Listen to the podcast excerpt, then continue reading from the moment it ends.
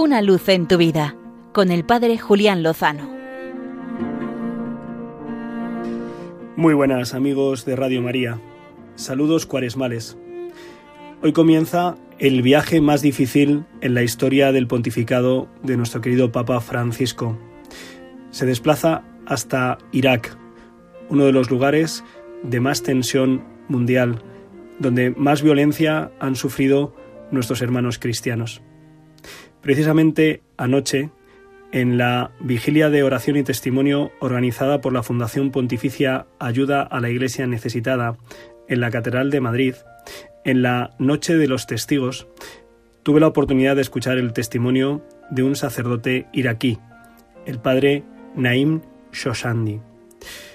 Este hermano sacerdote compartió un testimonio ciertamente conmovedor. Habló de las tres palabras que le habían sostenido en su periplo por la persecución durante años en su país. La oración, el perdón y la fe han sido los pilares que han sostenido su vida. Afirmaba el padre Shoshandi que Dios no está lejos nunca de la persona que sufre y quien pronunciaba estas palabras sabe bien lo que es sufrir tuvo que afrontar el asesinato de su hermano mayor a manos de los perseguidores cuando le dispararon al salir de su trabajo en la ciudad de Mosul. La razón de su asesinato, su condición de cristiano. A continuación, tuvo que afrontar también la muerte prematura de su padre, que con tan solo 57 años murió de un cáncer doloroso que no pudo recibir apenas tratamiento. A estas dos circunstancias se unió la del histórico 6 de agosto de 2014, cuando el ISIS entró en la ciudad de Caracos, donde el padre Naim vivía, y solo les dejó tres opciones, o convertirse al Islam, o quedarse y pagar un altísimo impuesto, o someterse a la espada. Ante esto tuvieron que huir miles de personas que solo pudieron salir con lo opuesto. Nadie, decía el padre Naim, quería abandonar a Jesús. Este sacerdote cogió tan solo tres cosas de su casa, que anoche en la Catedral de la Almudena mostraba con orgullo y sumo cariño.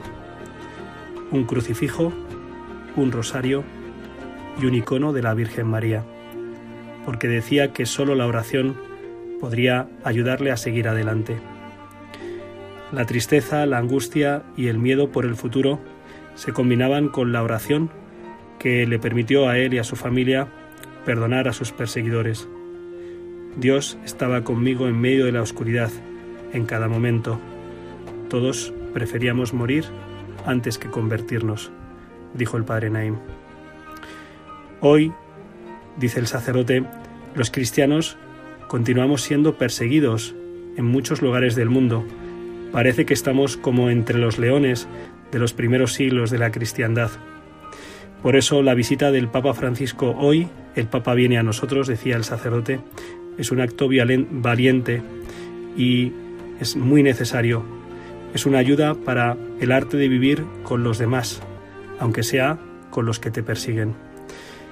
Creo que este testimonio, este testimonio del padre Naim Shoshandi nos puede ayudar a afrontar nosotros nuestras dificultades, sabiendo, como él lo sabe, que Dios nunca está lejos de la persona que sufre, sabiendo que con el Señor, seguro, lo mejor está por llegar. Una luz en tu vida, con el Padre Julián Lozano.